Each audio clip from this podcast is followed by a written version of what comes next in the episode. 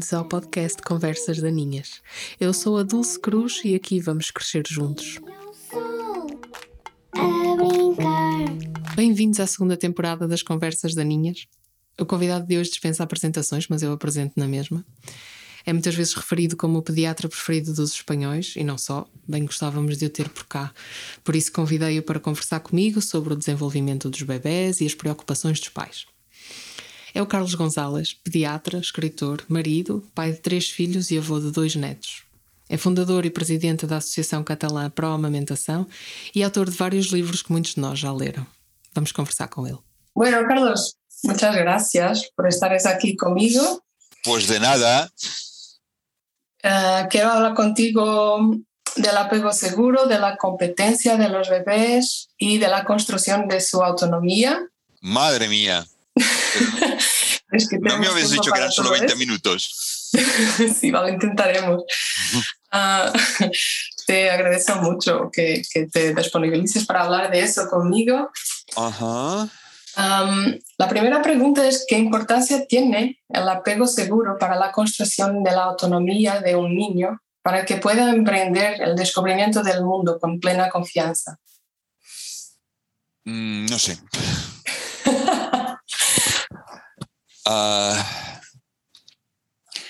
a ver, se supone que el apego seguro es el que más facilita la autonomía, es decir, la capacidad del niño para explorar, para separarse de su figura de apego, es decir, de su mamá. Eh, pero bueno, de un modo u otro todos exploran y todos se acaban separando. Quiero decir que, que bueno, tanto en estudios en Occidente como en poblaciones ah, eh, tradicionales eh, africanas, se encuentra que el, más o menos el 30% de la población no tiene un apego seguro. Y llevan vidas normales y trabajan, se casan, tienen hijos, se compran casas, van en coche. Mm, Entonces, mm, que a ver, que el apego seguro evidentemente es mejor, pero que eh, muchas mamás que están obsesionadas con cómo conseguir que sus hijos tengan apegos seguros, no son conscientes de que a lo mejor ellas mismas no tienen un apego seguro con sus propios padres y que tampoco es que pase nada del otro mundo. ¿Pero creéis que hay una relación entre esa dependencia natural Mm. que a nosotros como padres también nos compete eh, soportar? Hmm, El niño necesita de muchos cuidados, ¿no? de Ujú. mucho apego, de, mucha, de mucho tiempo, de mucho contacto y todo eso es lo que crea una base para que pueda después construir su confianza. ¿O crees que es necesario mm, enfocarnos desde el inicio en una idea de independencia y que el niño sea capaz de hacer todo por sí mismo? Digo, Bueno, una, a ver, una base, mm, una base segura, ese es el título de, un- de uno de los libros de Wolby, una de sus ideas más apreciadas. Y claro, él mismo comenta, en no recuerdo cuál de sus libros, quizá en varios, que, mm, que precisamente la gente que no entiende del tema tiende a interpretarlo al revés. claro. Es decir, que ese niño que pide muchos brazos, que llama mucho a su mamá, que tal, tal, tal, posiblemente es el que tiene un apego seguro. Mientras que ese niño que desde muy pequeñito lo hace todo solo, eh, no molesta, eh, parece que no haya niño, pues podría ser que tuviera un apego inseguro y que precisamente por eso pues ya haya desistido de llamar tanto a su mamá. Eh, y en todo caso, a ver, es algo que, mm, como te diría, no me preocupa mucho. Mm, Me preocupa más bien el que a la gente le preocupe. Es decir, ahora mismo mientras estaba diciendo esto, estaba pensando, ay Dios mío, ¿qué, qué- qué- qué mal puedo hacer si las mamás me oyen? Sí, es, es un poco por eso que te llamo hoy también. Sí, pero, pero, a ver, es que Mm, a ver, yo no sé si he tenido un apego seguro con mis padres o no, y no sé si mis hijos han tenido un apego seguro conmigo o no. No lo sé. Imagino que hemos tenido todos apego seguro porque es el más frecuente, pero no tanto más frecuente, apenas el 60%. Es decir, no es difícil tener un apego inseguro. Y una persona con apego inseguro puede ser director de banco, ministro o, o explorador en África, no importa. Esto es algo que no tendría que saber el público general, digamos. Esto es algo que los psicólogos investigan y... Pero Vale. me preocupa no tan debería poco. Transformarse en, una, en un método para la criación con apego. No, no, debe- no, no debería eh, la gente intentar con cuatro datos que ha leído en un libro o que ha oído en una conferencia o en un podcast, intentar diagnosticar el apego de sus hijos, cuando eso solo lo puede hacer un psicólogo altamente especializado que se ha formado especialmente para, para, para diagnosticarlo. Vale. Yo no tengo esa formación, yo no lo sé distinguir. Pero me he encontrado madres que diciéndome que, que, "Ay, es que mi hijo tiene apego seguro, y es que mi hijo tiene apego inseguro, ya, ya, ya se están empezando a inventar cosas. Madres que me preguntan qué prueba puedo hacer para, para ver eh, el apego de mi hijo si es seguro. Yo le digo, pero hombre, eso es como si me preguntases cómo le puedo hacer una biopsia hepática. No le tienes que hacer una biopsia hepática a tu hijo. Entonces, si algún día tiene un problema grave, algún especialista decidirá hacerle una biopsia.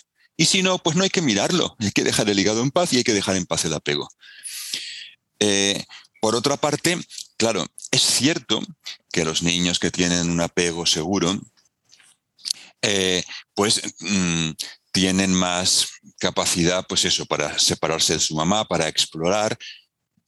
Se separan y exploran porque están seguros de que pueden volver. Y es la conducta habitual de los niños cuando, cuando los llevas a, a pasear al parque. Van y vienen, van y vienen. Se van porque saben que pueden volver. Si supieran que no pueden volver, no se atreverían a irse. Y, y volver no solamente significa el volver físicamente, sino el saber que cuando vuelven su madre, sus padres, pues, pues les van a aceptar, eh, que si se caen les van a consolar, que, que si te traen mm, una cosa que han encontrado, mira mamá, mira una, piedra, mira mamá, mira un, un escarabajo muerto, pues, pues les vas a sonreír y te vas a poner contenta de ver lo listos que son. Y eso es lo que hace que tengan mayor posibilidad de explorar.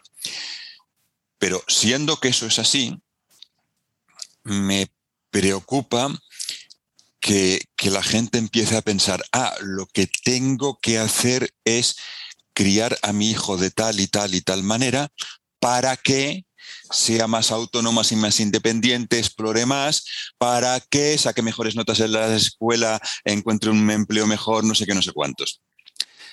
Eh, cada vez me molesta más eh, las teorías en que se intenta eh, asociar una determinada manera de criar a los hijos con un cierto resultado. Tanto sea, eh, eh, si le hago caso, mucho caso, le tomo mucho en brazos y no sé qué, será más independiente. O si le doy el pecho, tendrá menos alergias. O, o si le doy eh, menos aceite de palma, no sé qué le pasará. Porque mmm, al final es como si estuvieras pretendiendo cobrarle a tu hijo los cuidados que le has dado. Es decir, yo hice el sacrificio de cogerle en brazos y él tendría que ser más independiente. Yo hice el esfuerzo de contarle cuentos y él tendría que tener más vocabulario. No, perdona. Si le coges en brazos y le cuentas cuentos para disfrutar. Porque para eso tenemos los hijos, para, ser felices con ellos, no digo yo.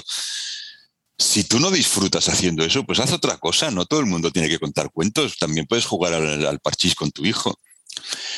Eh, lo importante es que tú has tenido un hijo para ser feliz, has hecho lo que creías necesario para ser feliz y ya has sido feliz.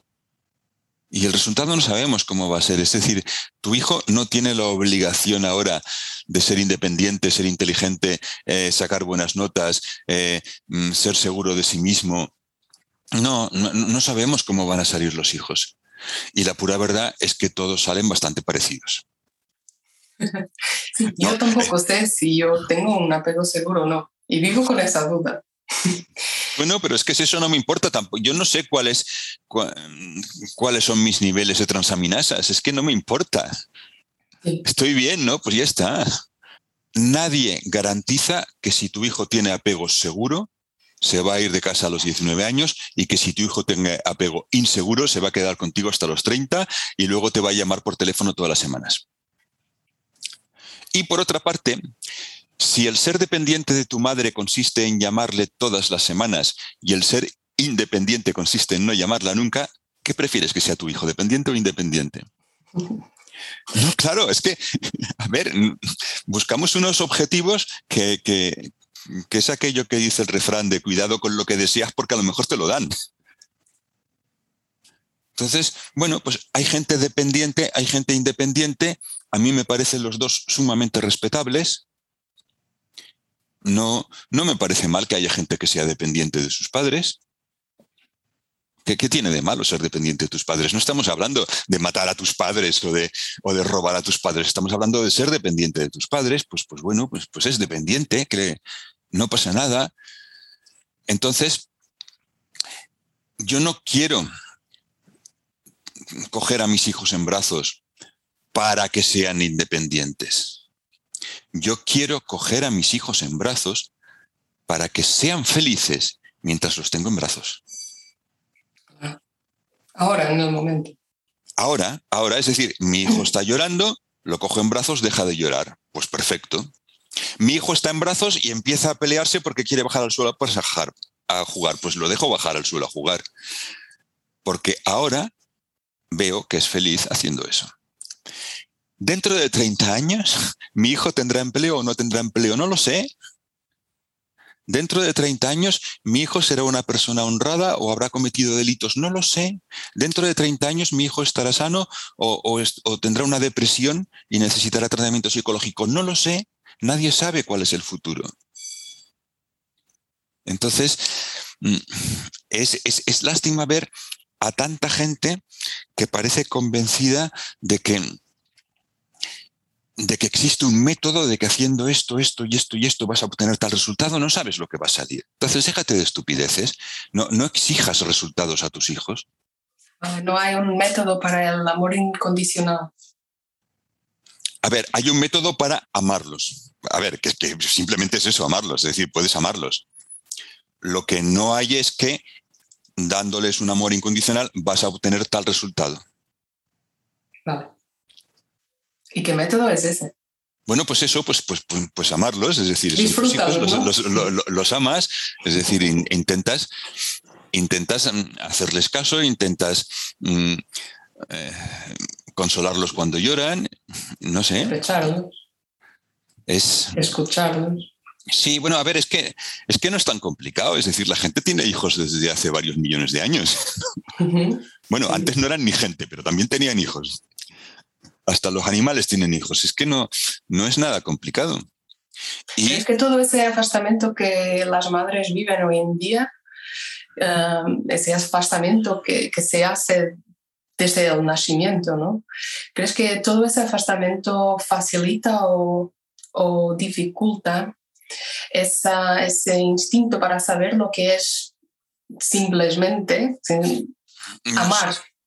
No sé a ver, creo a, la mayoría de los padres y madres hoy en día lo que les falta sencillamente es tiempo. Claro, de acuerdo. Y, mm, también por eso, cuando, cuando te ofrecen un mm. método, es algo muy, muy atractivo, ¿no? Porque no necesitas pensar mucho, Sí, pero, pero, pero quizás ese problema es que no se necesita pensar mucho. Entonces, cuando... a ver, cuando te ofrecen un método, corres el riesgo de el poco tiempo que tienes con tu hijo, encima dedicarlo a hacer un método.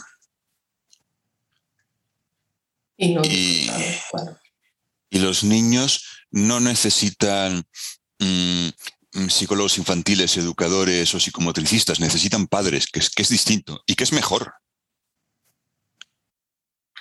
Eso me lleva a una otra pregunta. Eh, es porque sabemos que no se entrenan algunos procesos fisiológicos como el sueño o la alimentación, ¿de acuerdo? Mm, Pero se espera la maturación necesaria. También con el control de esfínteres, que todavía seguimos entrenando, ¿no? Ah, pero no hay necesidad de hacerlo. ¿Es necesario enseñar, enseñar a caminar a los bebés? ¿Qué pasa si no entrenamos los niños con tummy time, si no los sen- sentamos o no los agarramos por los brazos para que caminen? ¿Qué crees que pasa? A ver, mm, es que aquí se mezclan cosas muy distintas. Mm, Lo habíamos hablado ya por, por correo Ujú, electrónico. ujú. A ver, que no se necesita entrenar el control de esfínteres. No. Es decir, a ver, eh, pero mm, el saber que se hace caca en el retrete no es ciencia infusa. Claro. Es Eso decir, nuestros antepasados hacían caca en el suelo. claro. Entonces, evidentemente, hay que decirle a un niño que, que la caca se hace ahí y no en el suelo. De alguna manera se lo decimos. Eh, No siempre se lo decimos con palabras, es decir, se lo decimos con nuestros gestos, con nuestra acción. Claro. Depende de las familias. Hay familias en las que los niños ven a papá o mamá sentados en el retrete. Hay familias en que no lo ven jamás porque les parece que es una cosa muy vergonzosa y jamás dejarían que un niño los viera. Y las dos cosas son correctas, es decir, no, no, no tienes que hacer una cosa u otra. En, en todas las familias los niños acaban yendo al retrete, quiero decir, no, no es algo que fracase. Hay niños que no aprueban el bachillerato, hay niños que no entran en la universidad, pero no hay ninguno que no sepa ir al retrete. Entonces, es una cosa que todos van a hacer y en ese sentido no es necesario que eh, les eduquemos o que usemos un método porque lo van a hacer. Pero por otra parte, también sería mm, absurdo ponerse en plan, ah, es que no hay que educarlo, por lo tanto no le diré nada, no hablaré del tema, no, no, a ver, mm, simplemente es una cosa que fluye de forma natural y, es lo que, lo, que siempre ha ocurrido. Es decir, seguro que cuando un niño empieza a hacer pipí o caca en el retrete o en el orinal, sus papás se ponen contentos y le felicitan. Seguro. Sí, todo está bien, pero Claro, todo ¿Qué está bien. Pero claro, alguno puede decir, oh, eso es intentar un método para educarle porque le estás dando un refuerzo positivo. No deberías hacer un método para educarle. Y Entonces, ¿qué vas a hacer? Ostras, mm, mientras tu hijo hace caca por primera vez en su vida. No, a ver, no es normal. Entonces, simplemente no hay que hacer nada especial. Es decir, todos los padres han sabido hacerlo desde que el mundo es mundo y lo hacen de distintas maneras y todas son buenas. Y lo que es evidente es que no hay que intentar reñir, castigar a tu hijo si se hace pis encima o algo por el estilo. mm, Entonces, mm, claro, a ver, es que me, me preocupa ver la cantidad de mitos que se generan en torno a la crianza de los niños y la facilidad con que en cuanto se supera un mito antiguo aparece un mito nuevo. Eh, ahora estoy... eh, mira, a ver, te pongo un ejemplo real. Hace lo menos 50 o 60 años, el doctor Fomon, que era en aquella época el más grande experto de Estados Unidos y del mundo en alimentación infantil, escribió que eh, para eh, empezar a dar de comer alimentos sólidos a los niños, sólidos no en el sentido de, mm, aunque sean triturados, es decir, mm, en el sentido en que lo usan los ingleses, no sé en portugués cómo será, mm, Sí, sólidos. no- los papillas también son sólidas, es decir, simplemente que no es leche. Una- un puré también es sólido a ese efecto que no es Entonces, que no es, que no es leche. Pero, es decir, que los ingleses, cuando hablan de la alimentación de un bebé, a los zumos de fruta también le llamarían solids. Son Mm. simplemente cosas que no son la leche. Vale. Pues para empezar a darle otros alimentos a los bebés, eh, Fomón decía que había que esperar a que fueran capaces de sentarse. En el momento que lo dijo, cuando a los bebés les estaban empezando a dar papillas a veces con un mes de edad, decir esperar a que se siente equivale a decir no corras tanto. El resultado era empezar más tarde. Eh, yo mismo he puesto mis libros porque lo decía Fomon. A ver, Fomon, güey, listísimo. Eh, si lo dice Fomon, tiene que ser verdad. Yo, yo lo he copiado eso en mis libros y he puesto eh, que, hay que esperar a que el niño se siente. pero hay un problema. En realidad, Fomon no tenía ningún estudio científico que hubiera demostrado que hubiera ningún motivo especial para esperar a que el niño se sentase. Simplemente se le ocurrió decirlo. Em, Hoy en día los expertos ya no hablan de esto, es decir, ahora cada vez más nos gusta que la medicina se base en datos científicos y aquellas cosas que vamos viendo que no estaban basadas en un estudio científico que lo demostrase, es decir, 200 niños empiezan a comer cuando se sientan, 200 niños empiezan antes, resultados a corto, medio y largo plazo. Nadie ha hecho ese estudio, no se ha visto que haya ningún motivo y ahora las recomendaciones más serias de los expertos no lo suelen mencionar. Sin embargo, Hace unas décadas surgió en Inglaterra un concepto que ellos llaman baby-led winning, eh, que significa alimentación guiada por el bebé. No significa destete guiado por el bebé porque, aunque los diccionarios digan que winning se traduce como destete, en realidad son campos semánticos distintos. No sé cuáles son los campos semánticos del portugués en este caso, pero en español destetar es quitar el pecho. Se traduce muchas veces como ah, quitar la, teta, como destete. Sí, pero eh, winning en inglés en realidad significa eh, alimentación complementaria. Aunque los diccionarios digan destete, no es correcto. Si buscas diccionarios ingleses, verás que además dice etimología del, del sajón wen, que significa acostumbrar. Winning significa acostumbrar al niño a otros alimentos.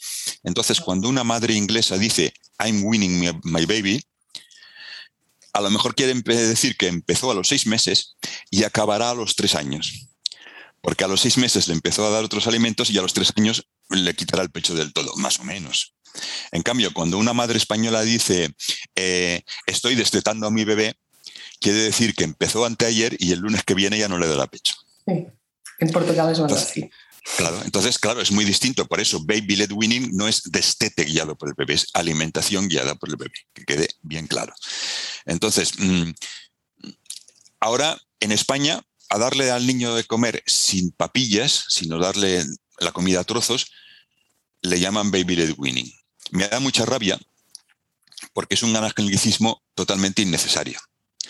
Es decir, yo comprendo que digamos software, porque al fin y al cabo es una cosa que, no existía y que lo han inventado ellos, vale, usamos su nombre. Pero es que eso que llaman el baby led winning es lo que hacía mi abuela, es darle al niño comida. Entonces, en español eso no se llama baby led winning, se llama darle de comer al niño.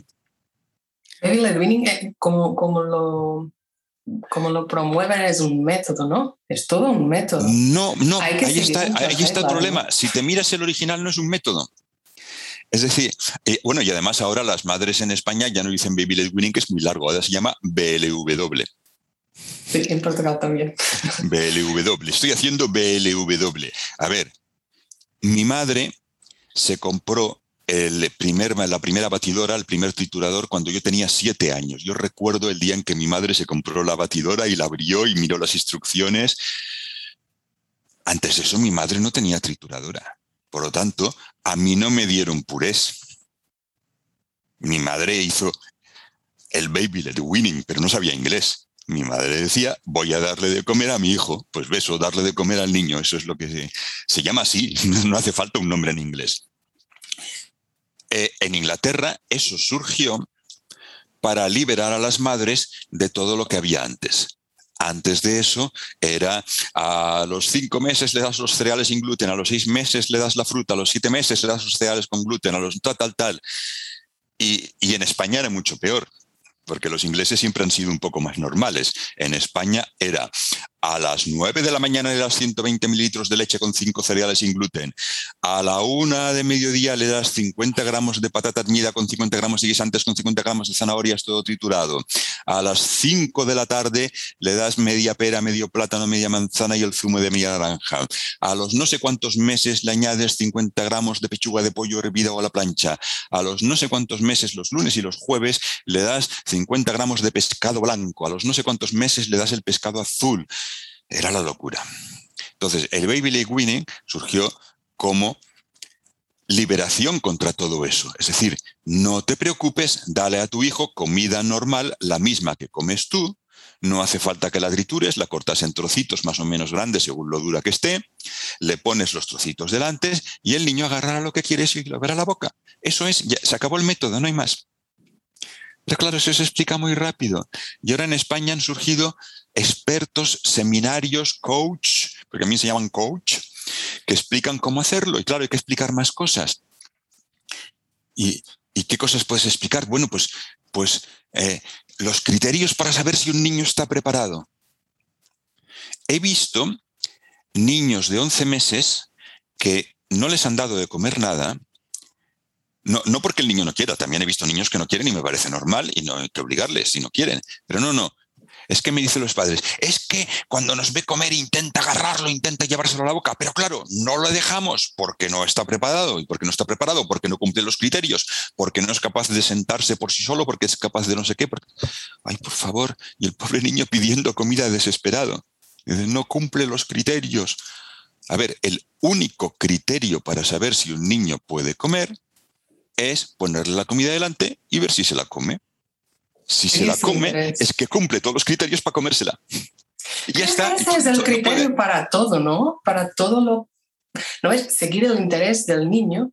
Sí. Su interés, porque realmente están preparados para sí, dejarse de, para de, normas. Por toda la noche, para quitar el pañal, pero si sabemos escucharlos y seguir sus intereses, sabremos también lo que hacer, cómo acompañar, ¿no? Sí, pero es que entonces no hay mm, no hay mercado para los coaches, para los cursos, para los seminarios, para los asesores. ¿Verdad? Estoy completamente Bueno, de hecho, a ver, entre las críticas que he recibido yo por, en mis libros, me he encontrado gente que dice, es que no te dice lo que tienes que hacer. Y, esperan el método González. No hay un método González. Yo, no me dedico a decirle a la gente lo que hay que hacer. Yo simplemente le, me dedico a decirle a la gente que puede hacer lo que quiera. Lo que quiera, lo que quiera. Bueno, a ver, claro, no le pegues, en fin, a ver, sin hacer daño, pero, y, es eso. Ahora la gente, claro, hay un problema, que es las terribles presiones que se crean en torno a la maternidad. Cuando yo empecé a meterme en estas cosas, lo normal era dar el biberón, dejar llorar a los niños y dejarlos dormir en la cuna. Y entonces, si tú dabas el pecho o si lo tomabas en brazos o si te lo metías en la cama contigo, todo el mundo te reñía, te criticaba, lo estás malcriando, no sé qué, no sé cuántos. Pero ahora empieza a hacer al revés. Cambia el criterio, pero lo que no cambia es la falta de respeto y la mala educación. El, criticar a otras personas porque crían a sus hijos de manera distinta a ti. Y en algunos casos llega a ser algo exagerado. Ahora hay, hay una corriente que le llaman movimiento libre. El nombre suena muy bien, ¿no? Es libre. Pero cuando pregunté qué era, no tiene nada de libre, es decir, tiene una serie de normas muy estrictas con lo que puedes hacer, lo que no puedes hacer por nada del mundo si mal no recuerdo, porque a lo mejor lo entendí al revés, hay que dejar al niño boca arriba en el suelo y que el niño se mueva solo. Hay de ti como lo pongas boca abajo. Hay de ti como lo levantes y lo sientes. Uy, uy, uy, uy, uy, uy.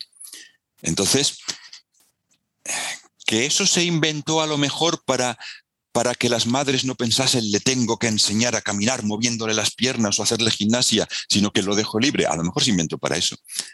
Pero al cabo de unos años eso se ha convertido de, fíjate, esa mujer lo que está haciendo con el niño, lo está sentando, pero señora, no sabe que no se puede sentar a los niños, hay que dejar que ellos se sienten solos.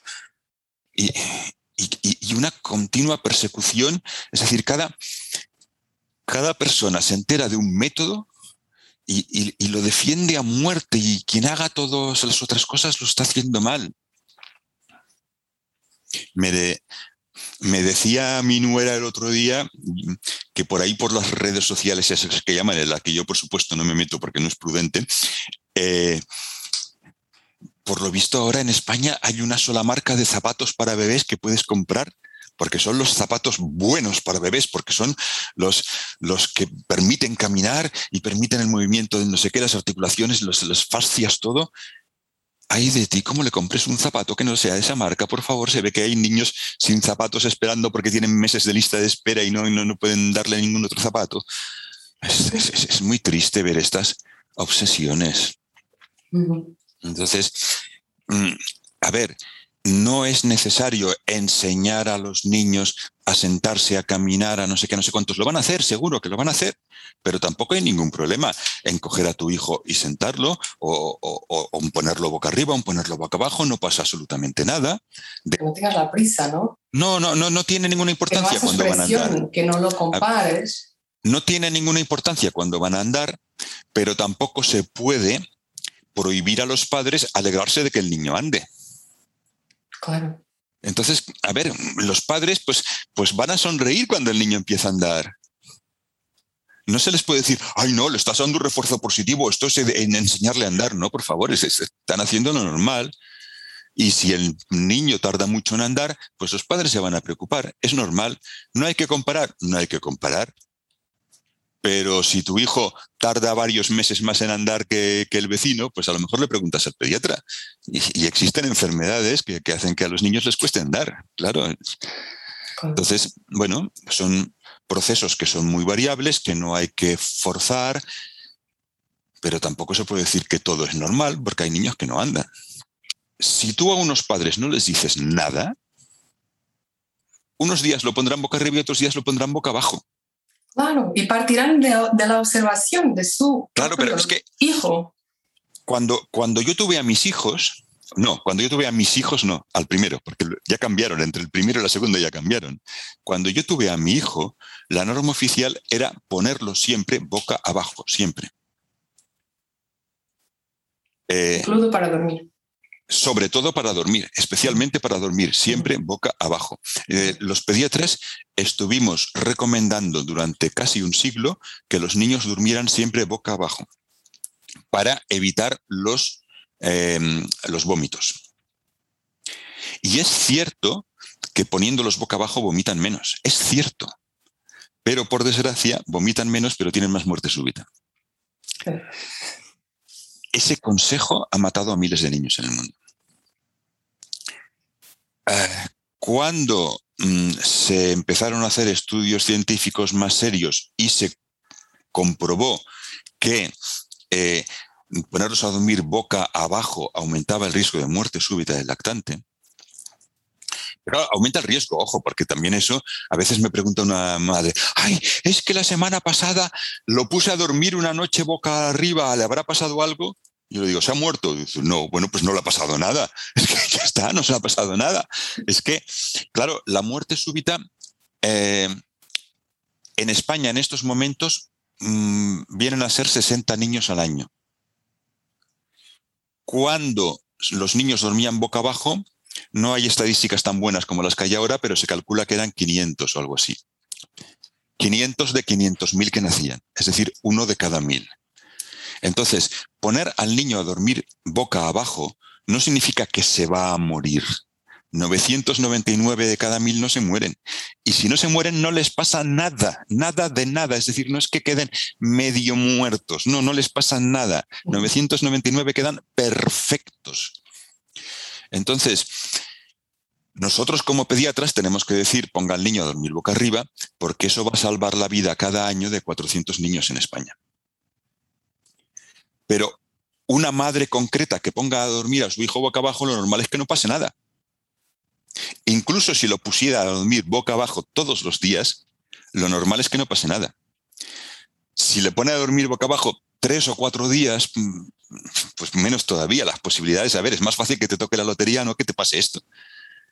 Entonces no, no es una cosa que, que va a ocurrir como todo lo que estamos hablando, es decir, ni por, ni por dejarlo llorar va a tener un problema psicológico, ni por ponerlo boca abajo se va a morir, no, simplemente son posibilidades que aumentan, que disminuyen, pero que aumentan y disminuyen solo un poquito. Entonces, ¿dónde estábamos? Pues eso, como empezamos a decir, eh, pongan a los niños a dormir boca arriba y, y, la gente estaba acostumbrada a ponerlos boca abajo. ¿Y, cómo los convencemos? No, es que eso es para prevenir la muerte súbita. ¡Ay, para prevenir la muerte súbita! Entonces se creó el pánico contrario. Es decir, los padres no ponían a su hijo boca arriba ni, eh, boca abajo ni un segundo. Por nada del mundo, ¡ay! Lo pones boca abajo y se muere. Hasta el punto de que a muchos niños se les deformaba por detrás el, el cráneo de estar siempre boca abajo ay, perdón, de, estar siempre boca arriba, se les deformaba el cráneo, lo cual no tiene importancia y se arregla solo con el tiempo, pero a los padres les angustia, a algunos médicos también les angustiaron, em, inventaron una especie de casco de motorista que te pones en el cráneo para hacerlo más redondo. Mm, últimamente creo haber entendido que se ha demostrado que no sirve para nada, pero bueno, mm, han tenido mucho éxito. Entonces, no para evitar que, eh, que se deforme el cráneo, que no es importante y se corregirá solo con el tiempo, sino para evitar que los padres angustiados porque el cráneo se ha, deformado eh, vayan a buscar un especialista y les hagan unos tratamientos raros y no sé qué, pues entiendo yo que es por eso por lo que los americanos le dijeron para dormir por lo boca arriba, pero durante el día un rato por lo boca abajo lo cual además al niño le permite cambiar un poco de paisaje.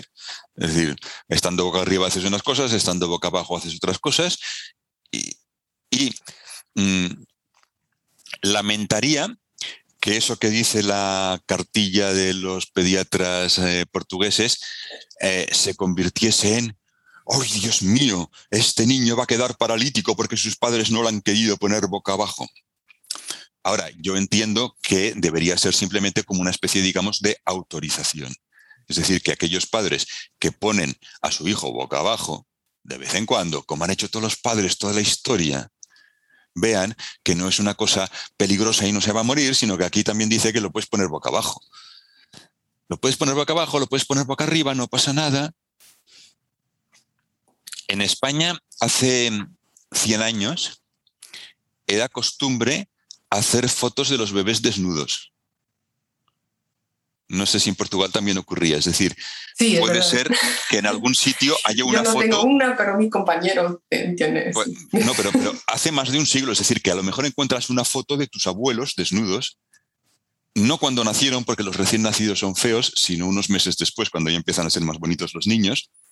Era era una tradición, es decir, lo mismo que se hacía la foto de la boda, la foto de la primera comunión, pues se hacía la foto del bebé. Ibas a un fotógrafo profesional y te hacía una foto de estudio del bebé. Mm, todos los que he visto estaban boca abajo. Era la foto tradicional de bebé. Un bebé desnudo boca abajo, los ponían boca abajo, no pasaba nada. Son nuestros abuelos, han llegado a los 90 años a pesar de haber estado boca abajo, no pasa nada. Pero claro, la gente, pues es eso. Mm, las, las mamás son muy propensas a tener miedo. Posiblemente, pues porque se preocupan por sus hijos. Es decir, todos queremos lo mejor para nuestros hijos y las posibilidades de estar haciendo algo mal que provoca un, problema nos aterra. Pero claro, los que quieren hacer cursos, seminarios, no sé qué, no sé cuántos, también son muy propensos a aprovecharse de ese miedo quitemos las instrucciones de la sí, ¿no? Si Respetemos también el instinto y, esa vulnerabilidad de, las madres y de los padres. Si das instrucciones pareces más listo. Es decir, entre un pediatra que te dice tienes que darle 50 gramos de guisantes y 50 gramos de zanahoria, y otro pediatra que dice puedes darle verdura. ¿Cuánta? No sé, un poquito, la que come el niño. El de los 50 gramos parece que sabe mucho más. Claro. Claro, es que este lo sabe exacto. Este, este, este es listísimo. Y así Porque si lo sigues, no puedes tener cualquier culpa. Creo que tam- también tiene que ver, que ver con la culpa. Sí, Seguiste una instrucción de un profesional o de un especialista. Sí, no. estar Es decir, haciendo bueno, todo cierto. su- imagino que la gente, lo la gente que lo sigue piensa que se va a librar de la culpa. Pero, Sí. no te, pero no te libras porque siempre lo haces mal. Es verdad. Eh, Yo Como cuando, madre, yo estoy de acuerdo. yo cuando paso con... eh, doy muchas conferencias sobre la alimentación infantil, donde dedico hora y media a explicar a los padres que les pueden dar al niño lo que quieran, que no pasa nada.